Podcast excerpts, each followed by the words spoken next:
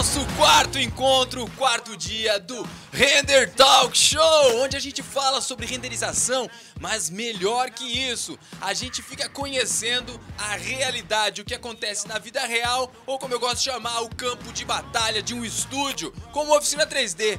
E para tanto, eu estou convidando profissionais, a galera que realmente manda ver no estúdio e cuida de tudo. A gente está desde segunda-feira aqui com os nossos convidados. Já falamos sobre direção de arte, já falamos sobre arquitetura, falamos sobre a parte comercial e hoje temos aqui uma super hiper convidada que é a Lê. Você conhece a Lê? Provavelmente se você segue o Estúdio Oficina 3D no Instagram ou me segue também nas redes sociais, provavelmente já viu a gente compartilhar muito sobre que a Letícia está compartilhando também no escritório, porque ela acaba capturando tudo, fazendo vários stories e a gente compartilha. Mas não é só isso que ela faz no estúdio, não. Ela simplesmente dirige a bagaça toda. É isso mesmo. Hoje a gente vai falar sobre gestão do escritório. A Letícia é o meu braço direito, ela que cuida aqui quando tem um qualquer coisa, na verdade, ela sabe como resolver. É isso mesmo, gente. Então ela acaba é, atuando em todas as áreas do que a gente já vem falando desde segunda-feira. Então, nada melhor do que conversar com ela. A Lele. Vem, Letícia! Vem com a gente!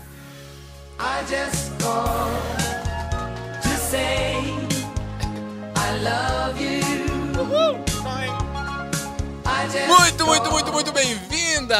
Primeira coisa, tá nervosa ou não? Muito. Já passou? Não, ainda tô nervosa, tava pulando ali atrás. Não, mas ó, mas o bom do nervosismo é que em teoria ele passa quando a gente começa, ó. Já daqui a pouquinho ele já vai indo embora e tal, tal, tal. E o mais legal é de ver que tinha, eu abri caixinha de perguntas e tinha muitos fãs da Letícia. Sabia disso? Não sabia. Viu só? Ela tem, daqui a pouco vai ter até um fã clube. Olha. Oh, eu não duvido não. A galera aqui, ela não tem só fãs dentro do escritório, né? Ela tem fãs fora do escritório. Gente, é, a gente pode começar agora falando sobre o quê? Sobre coisas em geral, né? Se você tiver alguma pergunta, eu quero que você coloque aqui no chat, tá? Aproveita e compartilhem essa live também para convidar a galera para vir aqui ver. Vem assistir, gente. Se você às vezes tá até aí, ó, é, vendo que não tem uma galera aí no chat que você conhece, chama os brothers, chama a namorada, quem quer que esteja é, interessado em atuar na área ou mesmo conhecer melhor a nossa equipe, né? Eu acho que o mais legal desse negócio aqui hoje é que a gente acaba conhecendo melhor as pessoas. Ontem foi muito legal que a gente falou com o Jorginho, Sim. e daí a gente fica vendo quem realmente são as pessoas. Teve cliente que acompanhou a gente na live e ficou ah, eu tava vendo, não sei o que lá. Porque acaba falando com o Jorge só por telefone, faz um call, né? Assim como acontece com a Maica também. E daí, pô, viu o cara ali falando maior medo de lagartixa, não sei o que lá. Então fica vendo a real, né? segredos. né? É. E daí a Letícia também. A gente vai conhecer hoje quem é a Letícia, de frente com Letícia. Meu Deus, que medo. Mas bom, tu quer se apresentar? Ai, gente. Quem é ser. é você? Qual é o seu nome? De onde Não. você vem? Quais são as aspirações? Eu sou a Lê, a Letícia. É, eu sei que já tem algumas perguntas aí que alguém pediu. Quanto tempo estou na oficina? Estou 10 anos, né? Com o Under. Foi até um pouco engraçado quando a gente é, começou a. Quando eu cheguei até a oficina 3D, né? Era, meu, acho que tinham sete pessoas, poucas pessoas, né? E hoje a gente está com 60 colaboradores. Meu Deus, é assustador, assim. E como é legal a gente a gente crescendo, a gente vai amadurecendo a cada dia, né? Eu nunca imaginei onde eu estaria hoje. Jamais, jamais na minha vida. Hoje foi legal que a gente almoçou junto, daí a Lei tava contando. Meu, André, tu lembra que que quando eu mandei um, eu não sei se foi um currículo, um e-mail, ou tu ligou, foi um e-mail que você mandou? Eu tinha uma pessoa que, eu, que era conhecida da família, acho que foi a, foi a Elia, a primeira colaboradora, né? É, a primeira funcionária do Under, e, e, eu conheci ela e eu pensei assim, cara, eu preciso sair da empresa da família, vou mandar currículo. E eu era secretária. Então eu pensei assim, cara, lá deve estar tá faltando uma secretária, não sei, é pequeno escritório, vou mandar. Mandei para ela, não deu 20 minutos, o Wander me liga. Só que, antes disso, eu já trabalhava na área de arquitetura com meu esposo numa fábrica de escada. E eu tinha uma pessoa que me deu a letra, assim, a gente almoçava rapidinho, ia correndo para o computador e ela me dava mais ou menos as dicas de como fazer no Max, né? E eu comecei, me encantei, me, me inscrevi no, no, no IBDI, que era para decoração, que eu gostei muito daquilo. E daí eu fiz uns 3Ds, meu Deus, muito tosco. um render tosco mesmo, gente. E postei no Orkut na época. Olha só. E tipo assim, a gente nem sabia o que era portfólio. E daí, eu, quando eu mandei o currículo, o Ander já foi lá stalkear. Na época, já foi no Orkut, deu uns 20 minutos, me ligou. E queria marcar a entrevista já, perguntou sobre os 3D. Eu disse, mas eu nem sei fazer isso. Eu quero é, ser secretária, porque era o que, eu, o que eu dominava na época, né? E daí a gente conversou, e é até engraçado, né, Ander? Porque daí ele veio, me ligou e eu aprendi a ser muito formal na empresa, né?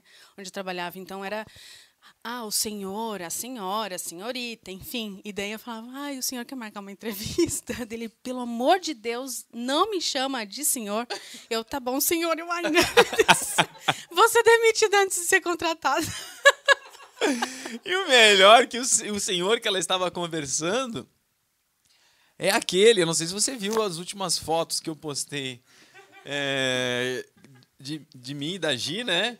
É, aquele é, eu, eu era um Playmobil. E, e aquela, aquele senhor lá que ela tava falando, nem é esse senhor aqui, que, não, que nem é senhor. Imagina aquele lá ainda. É aquele lá que ela tava falando, chamando de senhor. Não, o senhor, não sei o que lá, o senhor. Ai, ai, ai, gente. Quando lembra, é bom lembrar disso é. também. E assim, ó, vou lá, vamos honrar a pessoa que almoçava rapidinho e ia me dar uns toquezinhos de 3D. A Miriam, ela é hoje uma das nossas coordenadoras de planta humanizada no escritório. Então, no fim, eu fui contratada primeiro, daí a gente vai indicando, porque na época não tinha muito, não existia. É, tanta informação e não, não existia o, o Render Mind, o treinamento. Então, era muito escasso né, de profissionais. Então, ah, eu tenho uma prima, aí eu tenho um primo. Cara, era muito assim, outro prima. não tem ninguém lá que tu conhece que vem fazer. Eu quero ser secretária. Não, tu vai fazer 3D, vem cá. é tipo isso, realmente não tinha. Eu vou pegar aqui umas perguntas, umas coisas para perguntar. Olha só. É, a gente recebeu várias perguntas, várias e várias, e eu separei algumas delas para que a gente pudesse responder aqui junto, porque realmente o intuito é, do Render Talk é, obviamente, a gente descontrair e conversar de maneira natural, como se a gente estivesse batendo um papo mesmo, entre a gente e com vocês. E como vocês também mandaram essas perguntas, eu acho legal para a gente usar esse momento para aprender, tá? Só que é o seguinte, antes de eu responder qualquer coisa aqui, você tem que deixar o seu like. É um imposto. Pode ser? Vamos combinar? Você tem que chegar, tem que dar um like aí pra gente chegar. A gente tem 127 likes, gente. Vamos dar 200 likes aí, é rapidinho. Rapidinho a gente consegue isso, né? Tum, tum, tum, tum, tum, tum, tum. é tipo um negócio de cassino, assim. Ia ser muito legal se desse um... Tem aí? Uma moedinha? Não, só tem... É... Oh! Pensei que ia tocar o...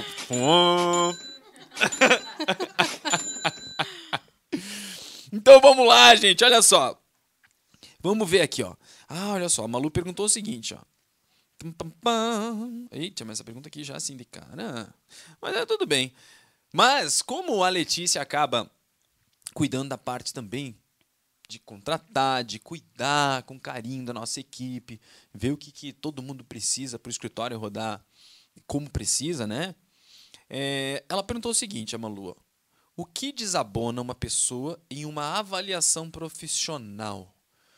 Teve assim alguém que mandou uma parada, uma parada que eu digo, mandou currículo e portfólio e tu chamou para entrevista e falou: "Pá, essa pessoa aqui não tem como". Ela falou alguma coisa assim que desabonou de repente a credibilidade dela ou alguma coisa que ela não falou para que também a galera que está aqui, ó, possa entender assim, pô, não posso fazer esse tipo de mancada numa entrevista e tal. Tem?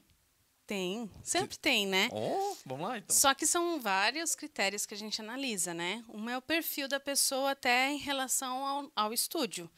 Porque é algo mais é, descolado, que todo mundo gosta de entrar, porque é descolado e tal, mas tem muita responsabilidade. Então, às vezes, num perfil, a gente consegue, numa conversa, a gente consegue já definir algumas coisas, tipo, é, falar mal do, do emprego anterior, ou, ou ter algum. É que depende, depende de cada pessoa. A gente já teve várias situações, né? Mas é uma, essa é uma que é realmente, uma, tipo assim, sim. você tá fazendo. Eu não sei qual é a pira da galera. Se eles pensam assim, tipo, ah, eu quero entrar aqui porque aqui é assim, lá no meu trabalho, não sei o que lá, não sei o que lá, não sei o que lá. Pô, essa pessoa, tu já não vai confiar nela, né? Porque, pô, ela tá lá já falando pelas costas ou tal. Então, realmente é uma coisa que desabona, mostra que a pessoa não tem muito filtro, não tem. É, é ruim, né? Sim. Tu lembra de mais alguma coisa ou não? Tem algumas, tem algumas coisas, mas assim, é... nem sempre a gente pode expor, né? É triste, porque tem algumas coisas engraçadas, mas a gente não pode, não pode colocar. Mas assim, é, a gente já teve de, de, perfil, às vezes, de entender a pessoa, tipo assim, ou ela é muito imatura ainda, tu consegue identificar, né?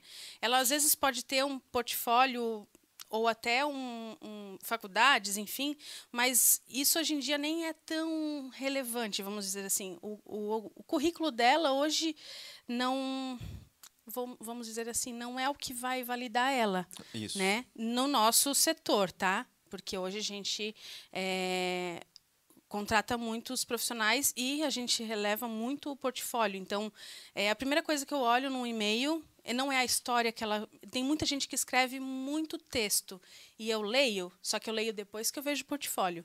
Porque, imagina, a gente anunciou semana passada, veio mais de 200 currículos, e daí tu precisa analisar, e eu olho todos eles. E daí a gente vai no portfólio. Não mandou portfólio? Não tem como avaliar a pessoa, porque hoje a gente precisa de é, portfólio. É, isso é uma coisa que acontece, e talvez até nem seja justo, mas é simplesmente o que é possível ser feito. Um, um dia a gente abriu, não sei algumas vagas e eu coloquei uma arrasta para cima para a galera. Eu não sei se era uma arrasta para cima ou mandei, acho que era mandar um e-mail. E a gente teve mil pessoas que se inscreveram. Sabe o que é mil candidatos? E daí a gente simplesmente. E daí tinha uma pessoa lá que falou: Ah, mas eu não tenho portfólio ainda, mas eu sou batalhador, eu sou isso, eu sou aquilo. E até pode ser que seja, mas eu não tenho condições hoje, a gente, enquanto equipe, de tirar, por exemplo, uma hora. Porque ele só queria uma entrevista, na verdade era isso. Ele pediu, cara, eu só preciso um cara a cara para poder mostrar que eu, que, eu, que eu posso. Só que a gente, eu fiz uma conta rápida. Se eu fosse pegar aquelas pessoas todas que tinham é, mandado, se eu fosse dar de 8 horas por dia, uma hora para cada um, ia levar seis meses para terminar de falar com as mil pessoas. Então é só você ver que é impossível a gente. Então, o que é, começa como ponto de start é a gente olhar o portfólio. Então, o portfólio a gente vê rapidinho, a gente olha assim, não, pô, esse aqui tá legalzinho. Pô, esse tá maravilhoso, já guarda aqui. Nem vou falar o nome das pastas que eu já falei isso numa live. Mas a gente coloca e daí, pô, a partir dos muito bons, a gente vai naqueles. E daqui a pouco a gente faz proposta, faz teste com aqueles. Se de repente algum deles não passou, a gente vai para outra pasta, tipo assim, pô, já, esses aqui já tem potencial, não tem, não chegaram lá ainda, mas tem potencial. E daí depois a gente começa. A, e por a gente faz teste com todos eles. E depois, no final, a gente faz uma entrevista. Então, a pessoa que chega na entrevista, ela, em teoria, ela vem para ser contratada. Ela só não vai ser contratada se acontecer alguma coisa, é, se ela não se destacar na entrevista, né? E daí, essas coisas que a Lê está contando que aconteceram, já foi na entrevista, né? De, de perceber é, esses tipos de, acho que é o jeito de ser da pessoa mesmo, né? E também cada um é cada um. Mas para trabalhar em equipe, mais para ter um monte de responsabilidade nas costas, nem sempre é, a gente pode se dar o luxo, a gente pode ter pessoas aqui que são, sei lá, que não são tão profissionais, né? Então a gente precisa ver isso. É. Olha só, tem alguém perguntando aqui, ó, o Elton de Oliveira. Tem clima ruim na oficina 3D? Ou é sempre mar de rosa? É, é, que vocês só olham o mar de rosas. a gente só posta o mar de é. rosas. Onde? Não, mas assim, existe, existe em como qualquer lugar o momento do foco, o momento do estresse, o momento de problemas. É, hoje tinha pessoas que eram para vir aqui também na nosso, nossos, nossa, nossa plateia, plateia e não pôde, e né? tá lá trabalhando. Então, quero mandar um beijo para eles que estão lá trabalhando, seus lindos. São muito responsáveis. É, pode o Under, o Under chamar é, ou eu chamar e dizer larga tudo e vem, eles vão dizer assim, não, Lê, eu tudo tenho coisa para fazer. Então, assim, é uma responsabilidade que vai além do que a gente... Quantas Fala. vezes eu falei, gente, tem sol. Gente, o céu tá azul. Lá fora, ali na frente, tem um bar com uma torre de chopp, gente.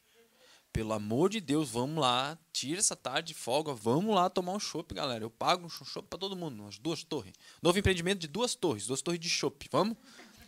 E daí, galera, não vai dar, André, a gente tem as coisas aqui, cara. Mas vai lá, vai, chama teus amigos, vai lá, o seu. não, daí eu não vou também, né? Mas assim, é, a galera é responsável mesmo, tá? É. Agora, perguntando se tudo é mar de rosas. É, primeiro, nunca confie em nada ou ninguém que diga que isso é tudo mar de rosas. Isso não existe. N- nada é assim na vida. Nem trabalhar com render. Ai, trabalho com o que amo e é super legal, sou feliz todos os dias. O cacete. Tem dia que é, uma- é ruim, tem dia que tu leva xingão do cliente, tem dia que tua máquina trava, tem dia que não sai do lugar, tem dia que. Tem dias bosta também na vida, né? E assim, a equipe, tu imagina com essa galera toda, é claro que vai ter dias de perrengue. Tem dia que era pra ter entregue e não terminou, e aí, como é que faz? Puxa orelha, faz o quê? Então, não tem como. É, olha lá, a tua irmã tá pedindo pra dar um beijo pro Antônio. Beijo, Tono, seu lindo. Ainda te ama. É teu afilhado? É meu afilhado. Ah, legal. Tá, tá grande ele, né? Tá, tá grande. Meu Deus, tá um moço? Tá, tá gurizão Daqui a pouco é o Pedro que vai estar um moço. É, vamos ver se tem mais uma pergunta aqui, ó. Ah, mas aqui eu vou perguntar depois. Tens observações sobre a equipe e sobre o chefe?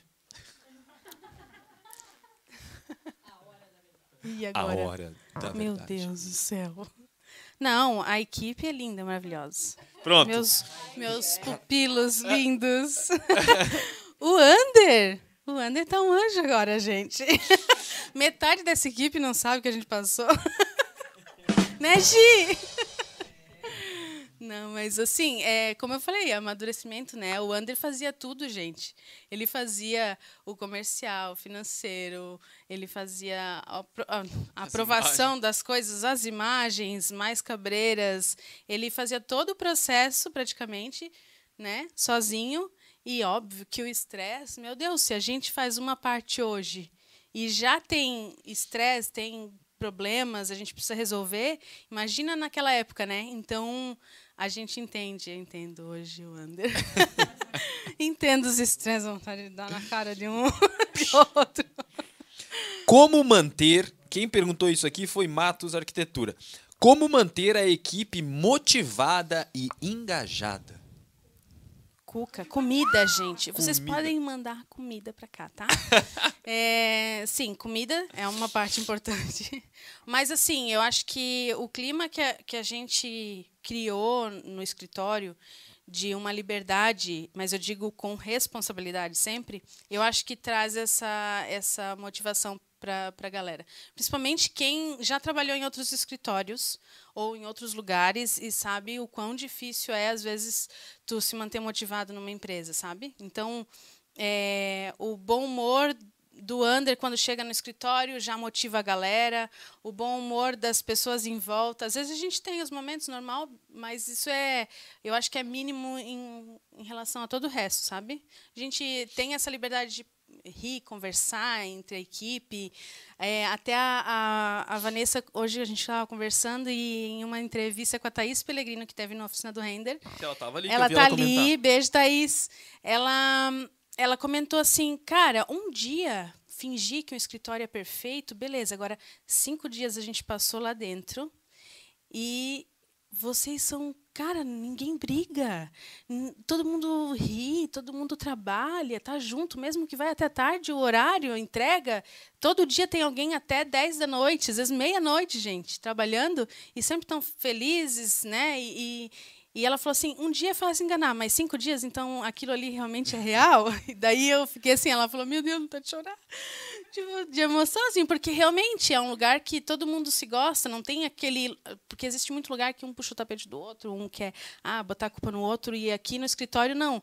A aqui, gente... se um, alguém quer puxar o tapete do outro, a gente puxa, todo mundo puxa o tapete dele. É, isso aí. Já aconteceu não, de, não aguenta. de a gente mandar embora, tipo assim, ó. Cara, puto, até faz um negócio legal, velho, mas olha, ninguém gosta de ti. A gente não falou isso, né? Mas agora tá sabendo. se tu faz um 3D bom e não tá isso aqui, é porque ninguém gostava de ti. Vamos lá. É, mas já aconteceu, tipo, gente cara, pô, é ruim ter, às vezes, alguém que não tá no clima da galera. Eu prefiro perder alguém que é bom em habilidade de fazer uma parada pelo bem geral da nação, pelo bem de uma equipe. Pelo, eu prefiro que todo mundo é, trabalhe melhor e feliz do que ter alguém lá que de repente não que está incomodando, que nem é que está incomodando, é que às vezes não está na mesma sintonia, eu acho que é isso, né?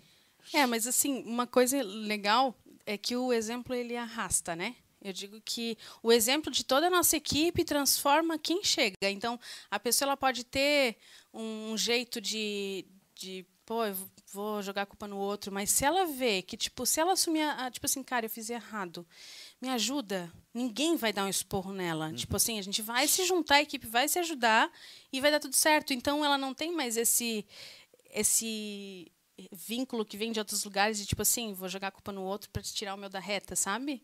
É, se junta e daí no fim o exemplo vai transformando a pessoa também, a índole dela, em ser uma pessoa tipo correta, em ser verdadeira é, também. É, eu, né? A gente sempre tentou, eu sempre tentei fazer isso.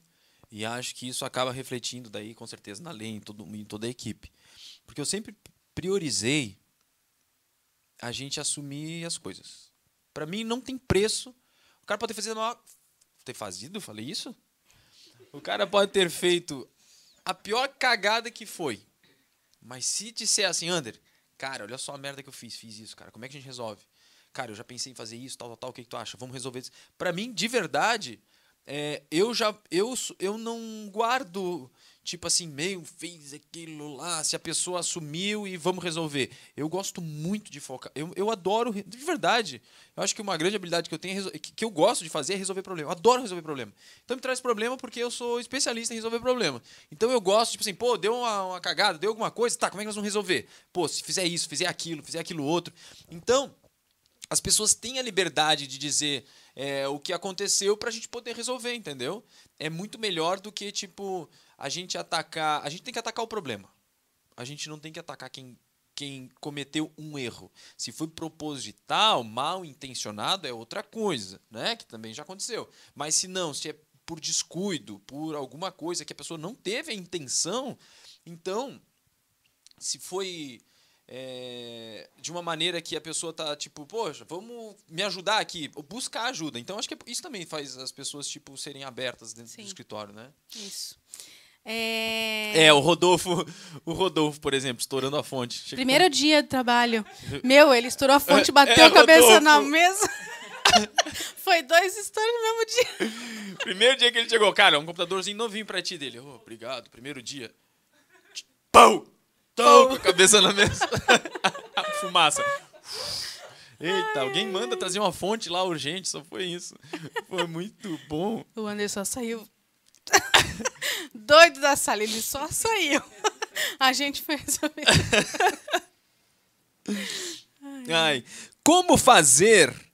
Olha só, como fazer o cronograma e a divisão do trabalho? Como fazer isso, Juliet? gente, a gente. Meu Deus, a gente já fez várias vezes isso, né? Meu Deus. Todo final de ano é a mesma história, é o mesmo problema. E eu sempre pedi ajuda do Ander. Ander, me ajuda. Já estava desesperada, já tremendo, chorando. Não, não sei o que vai fazer até dezembro, agora precisa vender. E em outubro já estava tudo fechado, o cronograma. E desenha, faz um papel, e faz isso. E a gente já fez muita coisa, né? A gente já fez de várias formas até a gente se encaixar. Num, é, compra programa, não compra programa. E no fim a gente se vai descobrindo, né, é, como a melhor forma de divisão, né. Hoje o escritório ele tem várias etapas, então isso também ajudou muito, né. Então todo outubro a gente sentava junto, desenhava todos os clientes numas folhas gigantes, colava no servidor assim para a gente acompanhar a entrega. O que, que, tem que entregar, até que dia, como faz, quem faz o quê, divide isso, tal, tal, tal. Mas talvez o que está perguntando aqui nem seja tão na hora da crise. Eu acho que é mais assim, ó, porque as pessoas também não conhecem. Tá, beleza. Penso que talvez está perguntando alguma coisa do tipo assim, ó. Tá, legal. Daí tem um cara que vendeu, daí chegou, fez o 3D e daí entregou. Mas, mas, ali no meio tem várias coisas, né? E a gente pode começar. Vamos falar especificamente da parte de 3D, né? Tu queres falar então as etapas? A gente tem tipo um arquiteto que faz isso, daí a gente tem o que até a entrega do cliente, como é que a gente faz? Então, acho que desde segunda-feira já foi falado um pouquinho também, né? A gente tem a venda, aí cai para a arquiteta que faz o briefing, cai para o nosso diretor de arte ao mesmo tempo, e as arquitetas que estão acompanhando junto e fazem é, esse briefing junto, né? É, depois disso, elas desenvolvem os, os interiores quando tem é, necessidade de desenvolver esses interiores e vai para o artista 3D. Aí ele faz toda a parte de 3D, é, aprova ângulos com, com a equipe novamente. Para a parte externa, a gente tem um outro tipo de artista, que é um artista modelador, então ele só cuida da modelagem, para depois o finalizador fazer. Isso. Tem mais uma etapinha ali no meio. É, a gente dividiu isso até porque a modelagem de fachada ela é um pouco mais complexa, precisa de atenção e demora. Então, para isso acontecer, a gente dividiu isso também. Então, tem o um modelador, enquanto ele faz modelagem, as arquitetas estão fazendo o projeto, aí vai para o artista. Aí ele vai modelar os interiores, o que é living, o que é suíte, né, o apartamento, a sacada, enfim. E daí eles colocam a mobília, definem algumas câmeras e mandam os tuns para a gente, né? E a gente faz a aprovação do qual é o melhor ângulo tum, gente, o que é tum? É uma imagem onde não vai ter textura nenhuma, tá? É tudo branco, como se fosse é, tudo de gesso, se você olhar. E ela vai servir para quê? Para ver se a câmera está adequada, se a gente vai usar aquela câmera naquele ambiente e até a iluminação já está de acordo mais ou menos com a sugestão do que viria, né? Para depois se preocupar, tipo, com detalhes e com essas coisas. Então essa parte é do TUM para a gente poder aprovar. Então assim, ó, o artista não pega aquele ambiente, já coloca a câmera aqui e já começa a renderizar e entrega final. Não, ele vai gerar vários ângulos em, é, nesse modo TUM para justamente a gente poder nosso daí o Dan as arquitetas vão dizer cara esse, esse aqui é o ângulo melhor então pode finalizar esse aqui então tem uma parte antes do, da finalização que é muito importante, porque é o seguinte, ó, quando a gente faz uma imagem 3D, os detalhes eles fazem toda a diferença. Então, ter uma chave do carro em cima é, da mesa e tal faz diferença. Só que tu imagina a quantidade de detalhes que podem existir num ambiente como esse, por exemplo. Né?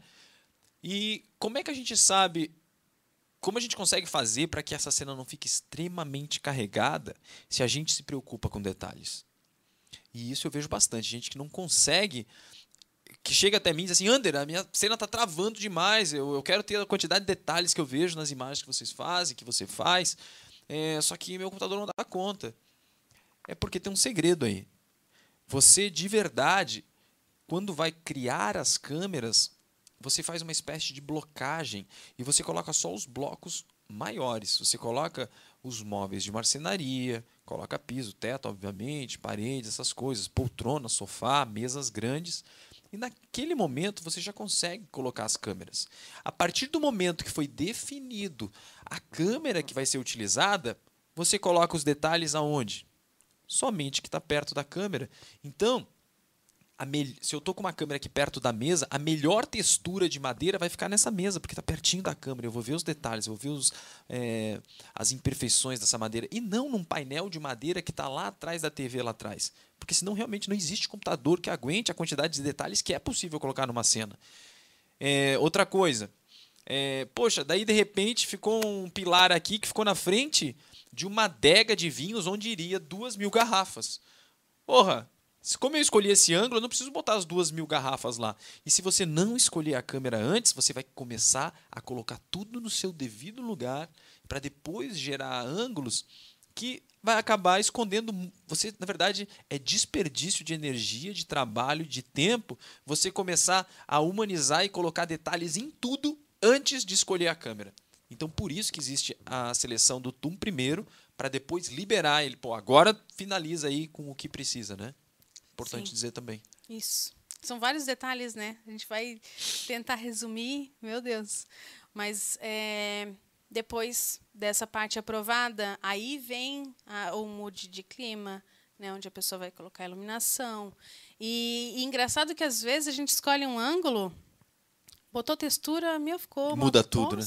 Uma bosta. Poxa, Letícia, você fala palavrão. Aí a gente vai lá, ai, gente, ó, não ficou legal, o Tum tava mais bonito, vamos voltar, bota aquela outra câmera que vai ficar melhor. E daí a gente vai mexendo até ficar na qualidade que a gente acredita que o cliente vai aprovar. E ok, daí a gente vai tem uma pós-produção aqui, aí o, o pessoal faz a pós, depois vai para Ju fazer a entrega, e daí vem de novo a alteração do cliente. E daí a parte que até um tempo atrás a gente nem dava tanto ênfase, né? Mas a gente entendeu que a parte de alteração é a parte mais importante porque é onde o cliente bota a opinião dele. Às vezes. É o primeiro diz... input dele artístico, na verdade. É. Porque antes até então ele só mandou o projeto. Agora é a primeira vez que ele vai falar sobre o olhar dele sobre aquela imagem, né? Isso. E daí é onde a gente tem que ter o, o cuidado e a cautela, porque é onde a imagem vai ser colocada no outdoor, é onde vai sair um portfólio dele para venda. Então, às vezes, a gente começa, ai, alteração, que saco. Vamos lá, vamos fazer para se livrar logo. Mas, poxa, é aquilo ali que vai fazer também o teu portfólio de, de estúdio, né? Uhum. Então, o, quanto, o quão importante é. Então, hoje até a gente tem um olhar mais criterioso na hora de escolher o artista que vai fazer parte do, do, time, de do time de alteração. Porque ele tem que ter as mesmas qualidades, se não melhores, do que, que um artista principal. É. É. E daí a gente hoje está com um time também bem legal de alteração. E assim, a gente tem que ter esse, esse olhar. O André sempre fala, tipo assim, o cliente ele sempre vai querer transformar a imagem na melhor imagem, mas às vezes ele faz um Frankenstein da imagem. E a gente tem que ter esse cuidado e esse feeling de trazer de novo a imagem, a vida dela, trazer o que é o melhor dela, mesmo com as alterações do cliente. Interpretar isso, né? Ter esse feeling de entender o que o cliente realmente quer. Porque às vezes ele quer. Ah, ele pede. Eu quero que tire o reflexo daquela mesa de vidro que está ali na frente, mas por quê? Porque tem uma janela que está refletindo, que está batendo ali, que está deixando branca e ele queria que fosse preta. Então ele pede para tirar o reflexo, mas não é isso. E daí tu começa a. Na verdade, só tinha fazer... que só fechar a cortina da janela e não tirar o reflexo isso. da mesa. Então, tipo, é entender o porquê. E daí a gente tem hoje também profissionais é, que têm esse olhar e buscam isso do cliente para daí chegar e fazer um filtro para o nosso artista, tipo assim, ó, é isso aqui que ele quer. E daí tira todos os detalhezinhos que precisa e daí o artista só não precisa ficar pensando, ele só vai pegar e vai alterar. Então a gente vai ser mais assertivo dessa forma. E uma coisa que foi uma dificuldade minha, vou falar aqui agora. Eu quando comecei o estúdio e estava à frente de atender clientes e também de finalizar imagens, eu tinha clientes que já confiavam no under, né? E não necessariamente confiavam 100% nas imagens do estúdio. O que significa isso? Ah, não, eu quero que o under coloque a mão. Ah, mas isso aqui o under não viu. Ah, under, tu, é tu que vai pegar as imagens, né? E, e foi um longo trabalho para conseguir ter uma equipe tão boa ou melhor que eu. E o meu trabalho há muito tempo vem sendo esse: servir meu time de uma maneira que eles me passem. Eu, por quê? Porque era muito fácil para quando eu atendia o cliente, o cliente dizia assim: Isso que a Lê está falando, ah, eu queria isso de alteração, eu queria aquilo, eu queria aquela coisa lá. E eu sabia que se eu dissesse, cara, esquece isso aí tudo, isso aí não vai adiantar nada, cara. Isso aqui tu tem que fazer assim, assim, assim, assado. E o cliente, ah, cara, meu, se o André tá falando, não, então faz, velho, vai, vai ficar massa. Então, assim, eu conseguia ter a confiança do cliente para que ele me ouvisse. E de verdade, é para isso que ele contratava a gente. Ele queria que, na verdade, a gente guiasse ele. Ele não queria ter que ficar palpitando nas imagens. Ele queria ter a confiança de alguém que tivesse experiência e, é, e, e, a certeza, tipo assim, cara, vai por mim, mano. Faz isso aqui que vai ficar melhor do que isso aí que tu tá falando. E isso acontecia comigo. E eu tive é, como desafio conseguir das duas, duas coisas, né? Conscientizar o meu cliente que ele podia confiar da mesma maneira é, no meu time para fazer isso, que antes ele achava que só dava para fazer comigo. E eu o desafio de treinar o meu time para ter o mesmo olhar que eu, para poder também sugerir essas coisas para o cliente. E esse é o longo trabalho que vem sendo feito há muito tempo por mim e pelo time para que a gente chegasse no ponto que a gente está hoje, que é um escritório, um estúdio é, de verdade praticamente independente do Under. O Under é, pode sim dar inputs, posso conversar com a galera, posso sugerir, mas se eu não tiver, o estúdio hoje consegue é, chegar na qualidade que precisa. Só que demorou muito tempo. Muito tempo que eu quero dizer. Eu tive que bater com a cabeça na parede muitas vezes para conseguir criar um jeito para que isso acontecesse. E tem uma pergunta aqui que é o seguinte, ó. É, inicialmente, sem o render mind, como vocês instruíam é, detalhadamente cada artista? É que eu não sei se ficou claro, mas não é o render mind que hoje não é o como é que eu posso dizer? Não é você está pensando de maneira inversa aqui quando pergunta isso. Está perguntando antes do render mind como é que vocês construíam detalhadamente cada função do artista? A maneira que a gente constrói detalhadamente cada, cada artista que é o render mind. O render mind é um, é um produto resultado dessa construção de 20 anos fazendo isso. O Render Mind é a maneira que a gente treina os nossos artistas desde, sabe, desde antes, sem saber que o nome do método que a gente usava era Render Mind. É, mas eu entendo a tua pergunta, porque obviamente hoje é muito mais fácil. Mais da metade do nosso time hoje são alunos. Claro, porque eu não preciso mais começar com eles do zero. Agora eles já, eles já vêm prontos, vamos chamar assim, né? porque eles fizeram o treinamento que antes só era possível fazer trabalhando dentro do escritório.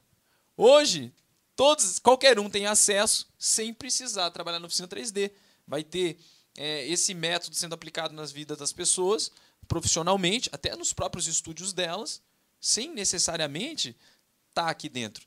Então, essa pergunta é invertida. Tá? Então, só para você entender. É, e inicialmente, como a gente fazia, exatamente como a gente está contando, apanhando pra caramba. É, e hoje a gente tem um método muito eficiente, comprovadamente é, que dá resultado. Por quê? Porque a gente testou de verdade, muitos anos, muitas vezes, com centenas é, de artistas que trabalharam aqui dentro, para agora muita gente poder fazer isso. Tem gente que é, é está perguntando assim: ó, oh, eu sou criança, eu posso fazer 3D? Tem, né? Gente aqui no chat eu não sei que, quantos anos tu tem, quantos anos até é criança, né? Mas assim, ó. Primeiro, se você é criança, pede para sua mãe, para seu pai, para ver se você pode estar aqui, tá? Primeira coisa que eu não quero é me comprometer. Segundo, é, quanto mais cedo você começar, mais cedo você vai ter resultado, né?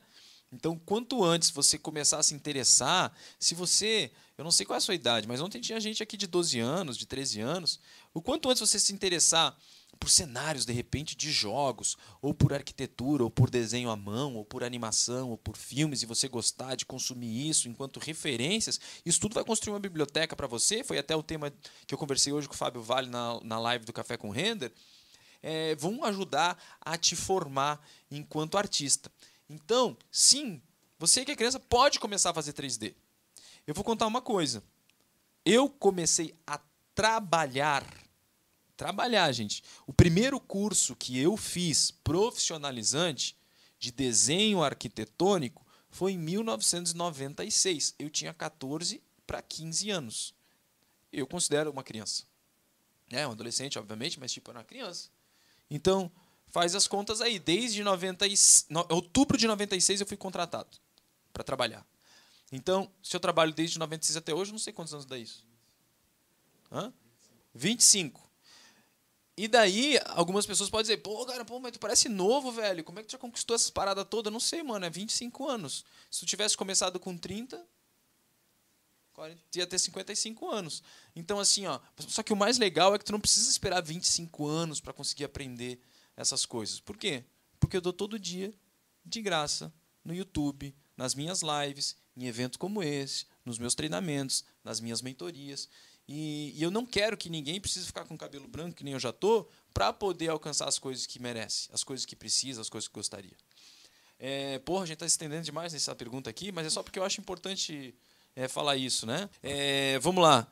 É, como manter. Blá, blá, blá, Quer a, a, a, somar alguma coisa que eu falei, não? Não, tudo certo. mas que é legal. Tá meio relacionado todas essas coisas, mas é, como escolher um profissional para trabalhar no seu estúdio, ou, é, além do parâmetro portfólio. Vamos lá. Se tivesse assim, ó, que diz assim, ó, beleza, todos eles têm os portfólio do caramba. O que, que são as outras coisas que levam em consideração? Primeiro, hoje a gente faz a seleção pelo portfólio, tem um portfólio bom, eu separo lá na minha pastinha. Aprovado, passou a primeira fase. Aí a gente entra em contato para fazer um teste. Por quê? Porque nem sempre o portfólio é o que a pessoa realmente tem de qualidade. E a gente aprendeu isso errando mesmo, olhando o portfólio. Ah, eu quero, vamos contratar esse aqui, vamos contratar esse. Principalmente o Ander, ele me manda mensagem, tipo assim, às vezes aleatoriamente, três horas da manhã, assim. Lê, contrata esse aqui, é muito bom. Lê, contrata esse aqui também. Lê, contrata esse aqui. Eu olho, beleza, meu portfólio legal, beleza. Aí eu vou entrar em contato, e você quer fazer um teste? Quero, meu Deus, é meu sonho aí, legal.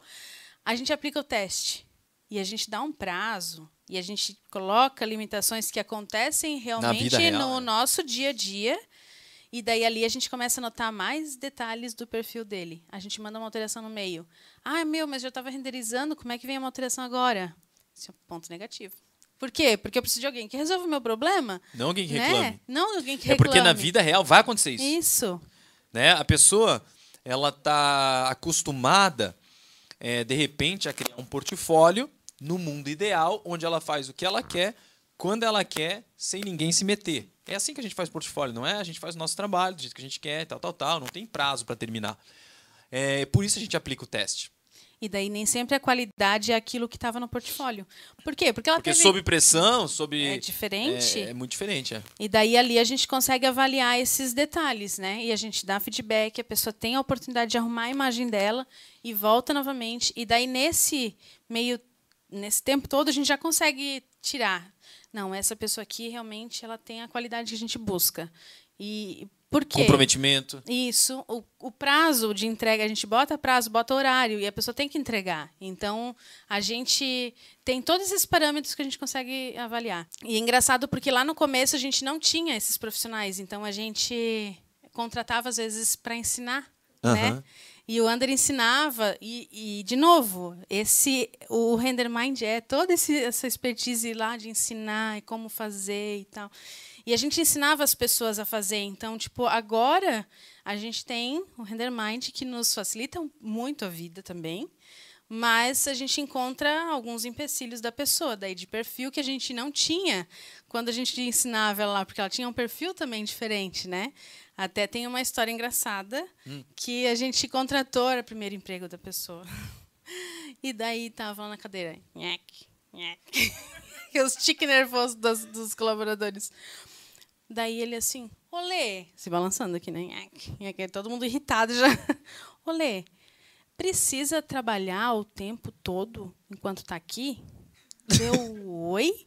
Dele, Como assim o tempo todo? das 8 ao meio-dia dá 1 às 6 e 20.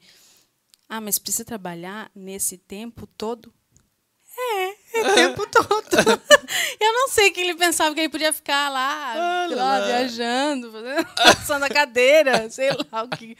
Aí a gente, cara, tem gente que tem vai aprender, vai, vai quebrar a cara, vai ir deitadinho, dá uma vez, a gente fica com dó, né? Mas a, quando foi o desligamento, que é a parte mais difícil, porque contratar, beleza, sempre todo mundo fica feliz, mas o desligamento é difícil. E daí ele entrou na sala e assim, ih, eu acho que vou ser demitido. Eu, ai, meu Deus. Eu não consigo nem ficar séria quando vai dispensar a pessoa, cara. E daí eu disse, é, É. então. Ele, sério? Então. E daí a mãe dele ia bater nele, mas assim, o que, que eu podia fazer? Mas é que a gente vai aprendendo também, de novo, a gente vai buscando outras técnicas para entrevista, para encontrar pessoas maduras, né? Não só de, de experiência técnica, mas de perfil mesmo. Ó, tem alguém que. Consegue voltar um pouco ali o, o chat, porque tem uma pergunta que é bem grande, mas eu acho que é bem legal. Não dá? Tá. Volta ali um pouquinho, bem rapidinho. É bem rápido. É bem rápido, não, é bem fácil. pra mim, né? Que tô aqui. Ô, já passou. Aí, passou. Aí. Ó. O Gleidson tá perguntando uma coisa. Boa noite, tem uma grande dúvida. Na hora do render, o processador fica trabalhando no máximo. No talo, né? Ah, tu quer saber se pode danificar o mesmo? Eu pensei que ia perguntar outra coisa. É, às vezes interrompe o processo por medo de perder o processador. Tu tá falando sério?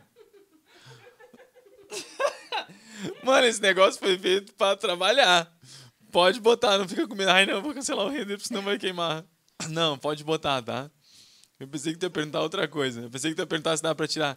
Ó, vamos lá, eu já vou te dar eu vou dar a resposta que eu quero em cima da pergunta que eu não queria ler, mas ó, você pode fazer o seguinte, no Corona Render, quando você vai mandar o render, você pode escolher por default, quando você manda render, ele vai usar todos os núcleos do seu processador. Então vamos dizer que o seu processador tem 8 núcleos, 16, tal, sei lá quantos, 32, 64, tem até de 128 ou mais. E você pode dizer o seguinte: renderiza e ele vai usar todos os processadores para renderizar. Mas você pode excluir núcleos do processamento da renderização. Por exemplo, se eu tenho um computador só, eu quero mandar um render. Poxa, mas eu queria continuar lendo meus e-mails, respondendo, eh, ver um vídeo, assistir uma aula, fazer qualquer coisa. Você pode ir lá na configuração do processamento e tirar. Eu não quero. Não, se eu tenho oito, oito, oito núcleos no meu processador, aí tira dois núcleos aqui, ó, renderiza só com seis. E você vai mandar seis e ele vai não usar toda a potência, ele vai deixar dois núcleozinhos para você poder fazer as outras coisas, tá? Então não se preocupa, não. É, cara, esse medo é o medo mais estranho que eu já vi. É pior que medo de lagartixa, mas beleza. Mas é válido, desculpa. É, podes voltar ali o chat para o chat para voltar a, a, a girar. Ander pergunta e Ander responde. Isso mesmo, Thaís. Olha só. Tem muita pergunta técnica agora, como renderiza, como não renderiza, tá tudo no meu canal do YouTube. E hoje, se você tiver qualquer pergunta sobre gestão de time, gestão de escritório, gestão de paciência e de autoconhecimento, é aqui com a gente hoje, né, Lele? Sim. Ó, tem uma coisa que eu queria pegar, é um papelzinho que tá aqui atrás, ó. Chegou a hora da verdade. É, eu quero entender. Putz. Não, não, é que tem uma história bem boa. Teve um colaborador nosso que o que aconteceu? Na verdade, a gente tem uma cozinha, né? Na época, na verdade, a gente tava no outro escritório, tinha uma copa e a gente toma café. Eu tomo café preto, assim como um monte de gente aqui no escritório, mas bastante gente gosta de leite também, né? E daí acabou o leite. Daí o que aconteceu, Lê? E daí o que aconteceu? Essa pessoa queria muito tomar café com leite. E já estava torrando a nossa paciência. Porque, beleza, vão comprar leite, vai demorar aí dois, talvez um dia que vão entregar, o mercado entrega, beleza pra gente. Não, mas queria tomar café com leite. Beleza. Então a gente falou assim: olha, nós temos um caixinha no escritório, então pega aqui, vai lá no mercado e compra o leite. Beleza? Era para ele ir perto aqui no Angelone, pertinho. Daí ele saiu. Aí ele me volta com duas caixas de leite pela metade, uma lata de leite ninho e o dinheiro que a gente deu pra ele. Acho que mais uns Não, dois. mais, ele ganhou- Uns ele dois, três reais, ele- mais não sei Não, quanto. quanto, quanto dinheiro que ele ganhou? Ele ganhou? Acho que era uma nota de 20 reais ele ganhou. Eu não lembro disso, mas assim. Sim, porque... Fala. Ele foi em todos os andares do prédio, em todas as leite. salas, pedindo leite. Que vergonha. É vergonha, pra sou da oficina gente? 3D, vocês têm leite. Não, e daí olha, filho. pegou duas, duas caixas pela metade, alguém deu um leitinho. E O teu irmão meu irmão deu um dinheiro. leitinho. Alguém deu dinheiro. Falou, cara, tá aqui dinheiro, não tem leite, mas tem dinheiro. A gente teve que comprar tudo e devolver para eles. e essa mesma pessoa, ela é, é uma pessoa cheia de histórias, né? Essa mesma pessoa. Tinha uma meta de vida. Tinha uma meta de vida. Como é que eu vou falar isso? Quer que eu conte? Conta, conta, melhor. Às vezes ele sumia e demorava pra caramba, né? Foi um dia feliz pra mim, ele tá na live, gente. Ele falou, foi um dia feliz pra mim. Sim! Ele não sabe o que a gente vai contar agora. Puta. Não, mas não é a mesma pessoa. É. Porra, mas eu tô tentando livrar do cara e vocês vão lá. Hã? Eu, eu, eu mando uma boa pra caramba. Tipo assim, ó, não, ele tá falando do leite. A gente vai falar de outra pessoa agora. Agora não tem mais nem coragem. O cara tá ali, bane ele, pelo amor de Deus. Ninguém sabe, isso é bom.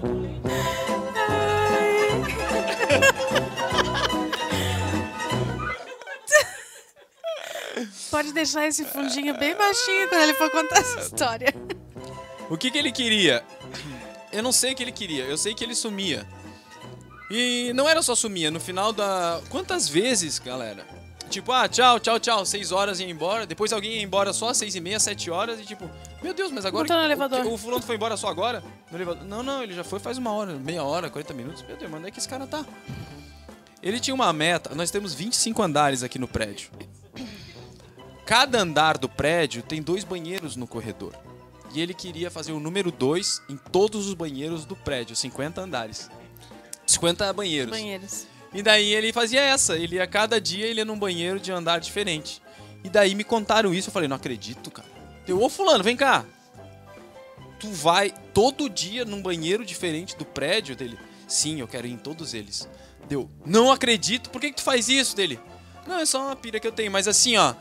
é, não vai do 18 pra baixo. Os bons são do 18 pra cima. Por quê? Porque, pega o 3G.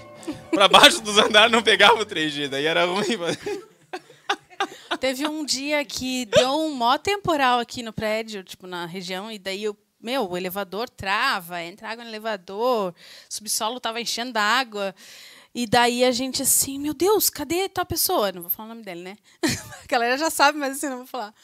Cadê tal pessoa? Cadê- Meu, ficou preso no elevador, porque tinha uns dois elevadores travados. E a galera lá dentro do elevador berrando, socorro, né?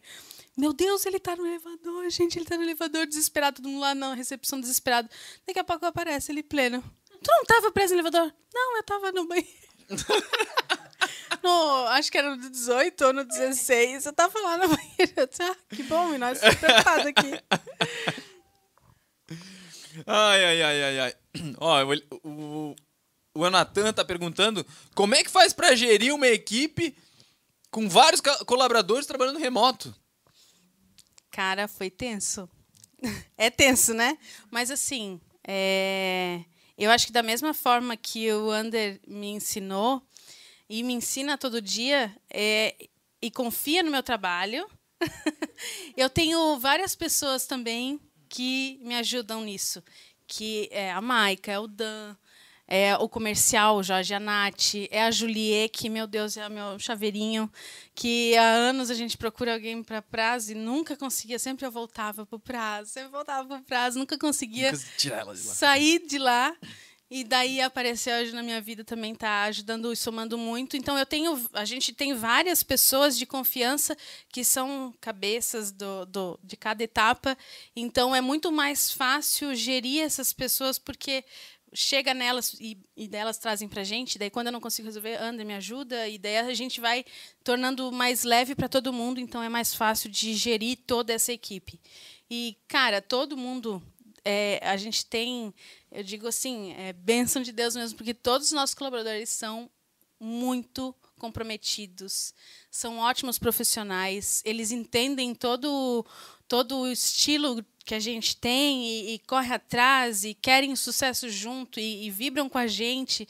Então eu acho que já vai nesse formato a gente consegue gerir todo mundo e, e é isso aí. Mas uma coisa muito importante, se você for é, dividir o seu time para ter dividir tarefas, né? Uma coisa muito importante que eu sempre priorizei, que está no nosso método de trabalhar, é que na hora de for criar os processos, que eles tenham início e fim. Nem me preocupo com o meio. O importante é ter muito claro o que, que aquele cara, aonde começa o trabalho dele e aonde termina. Por quê? Porque daí a gente consegue que mesmo remotamente o cara sabe, não, agora eu, eu falo muito de passar o bastão. que tipo é igual aquela corrida lá de não sei quantos metros que tem que passar o bastão pro outro, né? O cara ele não começa, ele não começa a correr lá se ele não recebeu aquele bastão.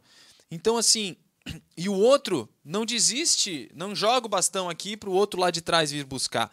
Então fica muito claro onde é que é a responsabilidade de cada, responsabilidade de cada um começar e saber até onde que ele tem que entregar, não entregar pela metade. Então isso também faz com que a gente reforçando isso, que a pessoa que está modelando saiba que ela precisa entregar a modelagem naquela qualidade, porque se ela não chegar lá, ela não entregou o bastão, ela jogou o bastão pro cara ir buscar, e daí o cara que vai pegar aquela modelagem depois vai ter que ficar consertando, e o cara que fez a finalização entregou uma imagem, mas não tá muito boa, daí tem que consertar muita coisa na pós, daí o cara da pós se ferra porque não deu tempo de colocar tudo que ele queria e vai, então não dá certo. Você precisa pensar em processos sempre com os inícios bem definidos de cada parte deles e e fechamento de cada um é bem claro. Isso faz com que a gente consiga também facilitar essa conversação de entregar um, entregar o bastão para o outro até chegar no final. Né? É.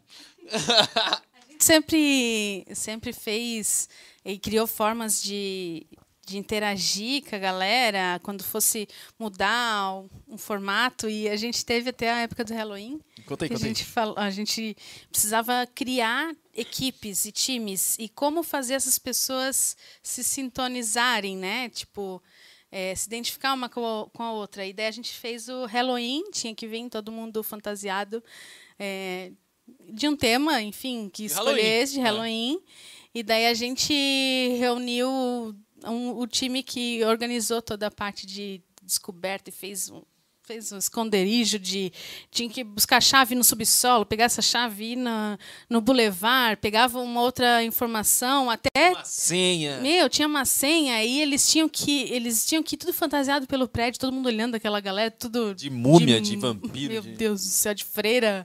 E daí chegava, era, era a equipe que a gente já tinha escolhido, eles, de, de- em alguma forma, eles se conectaram no meio do caminho e chegaram na sala de, de eventos, e daí a gente anunciou, esse é o teu time, então, é o time tal, escolhe um nome, vocês têm 10 minutos para escolher um nome para vocês, é, e vocês vão trabalhar, 2000, acho que era 2020 ou 2019, não lembro, 19, eu é, acho.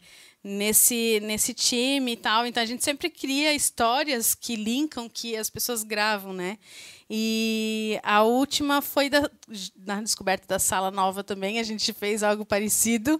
Aí eu errei a senha, eles ficaram tentando adivinhar a senha para entrar na sala, mas aí a gente teve que abrir. Eu comi bola. Passou a senha errada, ó. Vocês Passei vão- a senha errada Mas vocês vão pra ter que fazer eles. mil coisas para juntarem os números e no final terem a senha da porta da sala nova. Só que a senha foi escrita errada. Daí, tipo, fizeram tudo, chegaram no final, a gente teve que abrir a porta. Teve que abrir a porta para eles. Mas foi, foi legal. Da mesma forma, o pessoal se emocionou também. e tal. Também, foi bem legal. Porque toda essa corrida que, que é e legal. o que, né? que vocês já fizeram de pegadinha pra galera que tá começando? Cara, a gente. Tipo assim, ó, aprontou. primeiro dia de alguém que começou a... Alguém vai começar hoje aqui. Vai começar quatro pessoas novas. A gente aprontou uma que a gente chegou, trouxe um monte de sapato de casa. Eu falei, ó, galera, traz sapato de casa. Vamos deixar tudo enfileiradinho no corredor e o tapete. Quando eles chegarem, eles vão Eles ver vão aquele tirar. sapato, eles sabem que eles vão ter que tirar o sapato. Já meio que deduz, né? Aí chegou, era acho que uma equipe de cinco pessoas que a gente tinha contratado. Aí eles chegaram, aí a pessoa que recepcionou também tirou o sapato, não falou nada, só tirou. Todo mundo começou a tirar o sapato. E daí a gente, a gente organizou alguém. Alguém sai do banheiro com toalha na cabeça, dizendo que a próxima para tomar banho é tal. Aí eles entraram tudo descalço, de meia e tal. Aí a gente chegou, a pessoa saiu. A Adri saiu com toalha no banho. Ó, o próximo a tomar banho aqui é não sei quem. Deles olhando assim, a gente olhou. Meu Deus, por que vocês estão sem sapato? E todo mundo sapato. A gente já fez é, a pessoa fazer burp, né? Também. Aham. Tipo assim, ó, vai ter que pagar. Eu tinha que adivinhar, na verdade, o nome de todos os colaboradores. Isso, e é tipo, óbvio, nem eu sei. Nem a Lê sabe. E daí, tipo, a pessoa. Eu não sei o nome das pessoas que moram lá em casa. Aí eh, a gente falava o nome rapidinho, e daí depois a pessoa tinha que. Ah, você é tal, você é tal. Nunca ia acertar. E a gente botou um intruso no meio. E daí ela tinha que. Ela já sabia, ela já trabalhava com a gente, então ela falou o nome de todo mundo. O pessoal, meu Deus, eu não acredito que ela sabe o nome de todo mundo. E daí era intrusa. E, mas assim, a gente sempre inventa alguma coisa. A galera é muito criativa nessa parte de pegadinha. É, né? Cara, é muito legal. A gente devia fazer isso mais vezes. Só que agora não vem mais ninguém, né? Tudo online. Como é que faz? Pegadinha online. Pegadinha online. Não tem, né? A gente, a Pesquisa aí, gente pegadinha tem que- a online. que Amanhã vamos fazer uma pegadinha online. Hã? A única regra que a gente tem para novato agora é mandar cuca pra gente. Só mandar comida. Mandar comida. Ah, a Ana já pagou.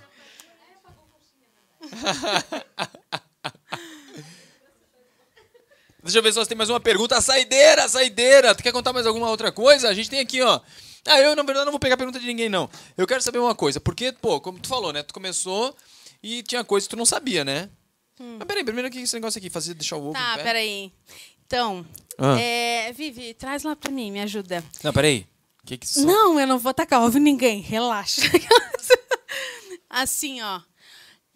A gente, hoje, hoje eu sou uma querida, né? Eu nunca ia fazer isso com ninguém. Quer dizer, nunca. Quer que segure Não, o não, microfone? tá tudo certo. Ah, então tá. É, cara, eu, eu sou de Joinville, né? Então, cara, teve uma época que eu tava procurando emprego e, meu, não tinha dinheiro para nada, nem para ir até o local. E daí eu fui numa entrevista, tinha 20 meninas, aí tu já começa a olhar com nossa, assim, cada Meu Deus, era uma vaga, 20 meninas na, na, na reunião. Aí eles chegaram e falaram assim: "Olha, eu tenho uma dinâmica. É, aqui tem ovos e vocês têm que deixar o ovo em pé. Só vai embora quem deixar o ovo em pé. E daí, eu sempre quis aplicar isso com alguém, mas eu não vou fazer isso contigo, né, André? Ai, que bom, obrigado. Escolhe alguém da plateia aí pra deixar o ovo em pé e Ah. até o final vai ter que deixar o ovo em pé, senão não vai embora, não. É? É. A Julia. Ju, pega aqui e tenta deixar o ovo em pé.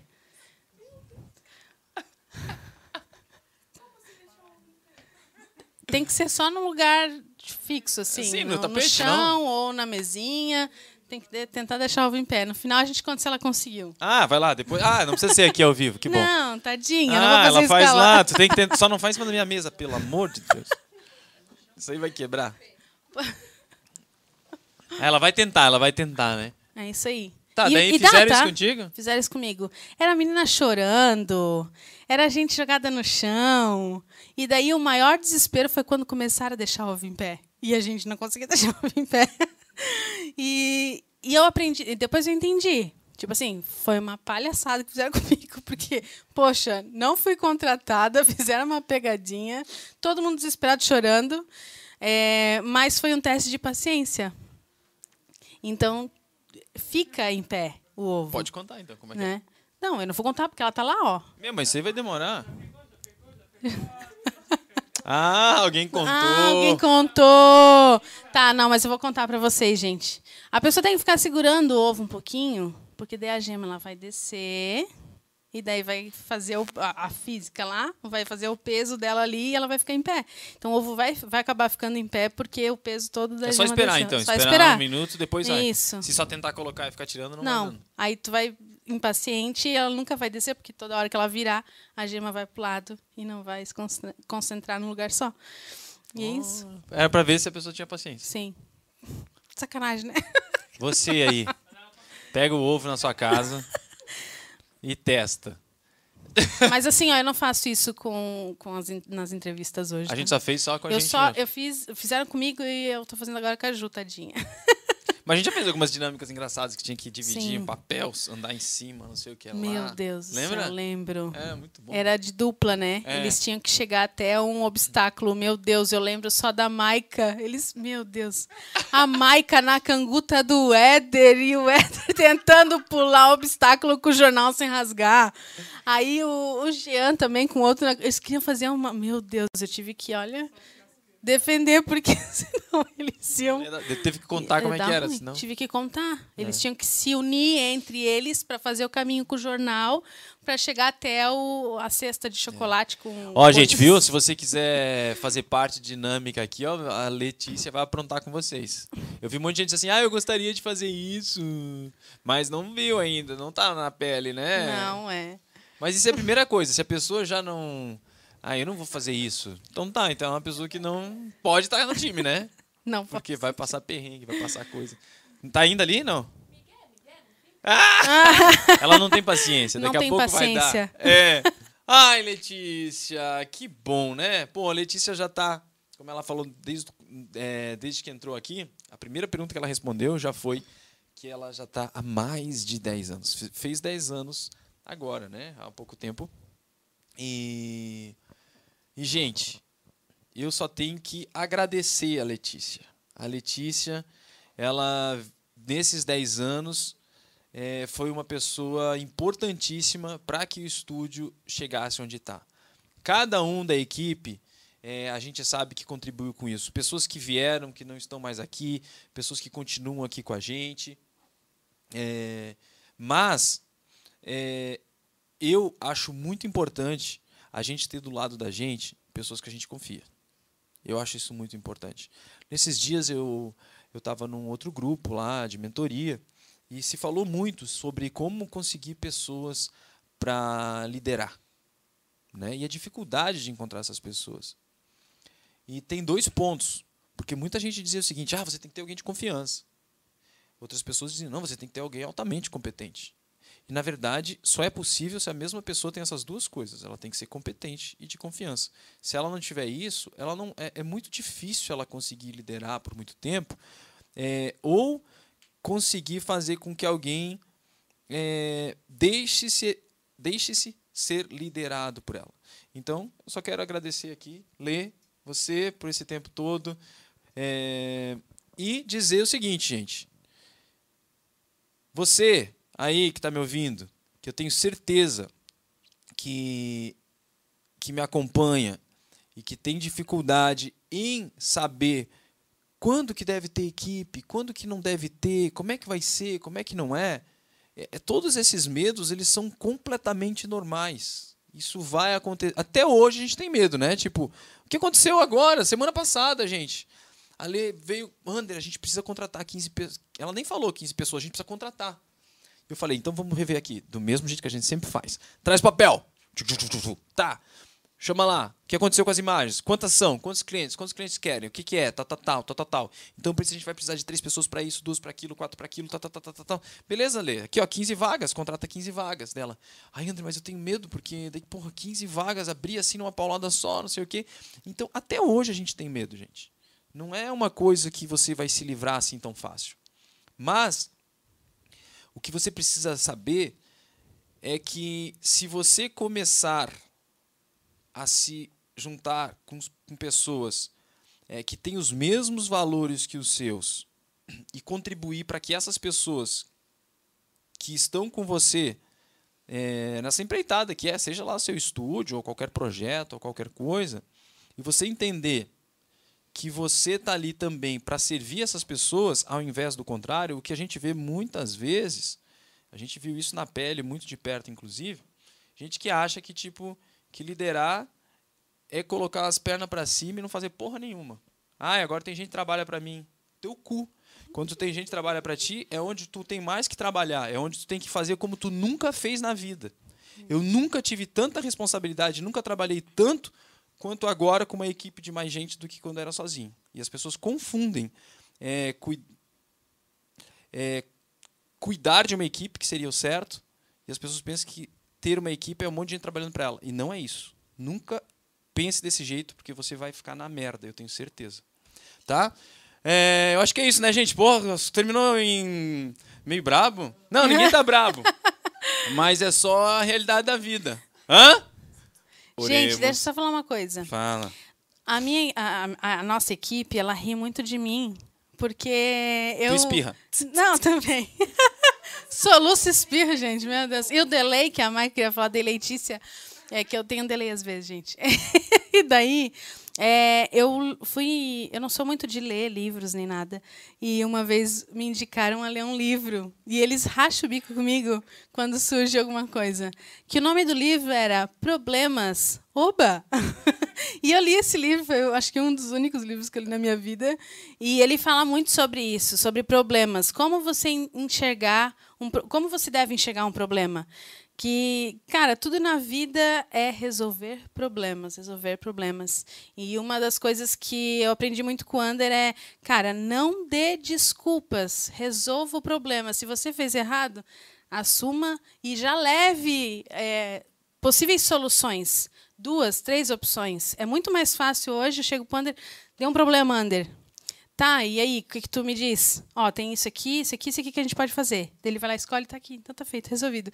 Então, tipo assim, é muito mais fácil. Agora, é claro, tem momentos que eu não tenho solução. Eu não sei para onde sair. E daí é onde entra de novo a ajuda dele. Então, a gente enxergar o problema como algo bom é uma chave que vira na nossa cabeça e as coisas fluem melhor do que a gente só ficar se lamentando, ah, é um problema, um problema.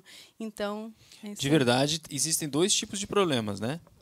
Aqueles que você pode se orgulhar de resolver e aqueles que você não precisa resolver.